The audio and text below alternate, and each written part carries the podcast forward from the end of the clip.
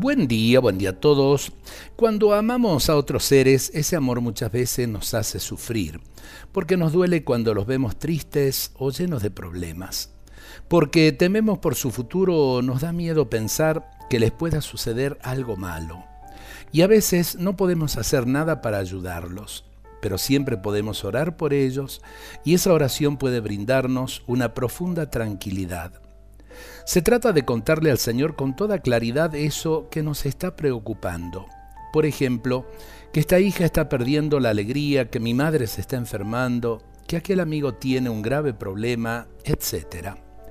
Luego de dialogar con el Señor sobre esas angustias, dejamos en sus manos a esos seres queridos. Imaginamos que el Señor los toma en sus brazos y los llena de su luz. Así podremos esperar que todo termine bien para ellos. Eh, quizá esos problemas no se resolverán como nosotros lo imaginamos, pero si los entregamos al Señor, eso que nos preocupa tarde o temprano tendrá una salida.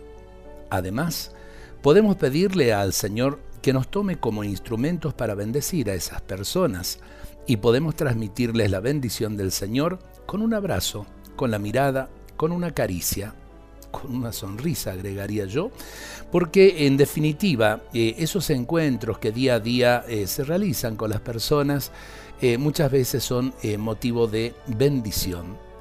el Señor se nos hace presente y el Señor se nos hace presente a través de nuestro prójimo, que lo entendamos, que lo vivamos y que seamos motivo de bendición para aquellos que se acercan a nosotros en el día de hoy. Dios nos bendiga a todos en este día.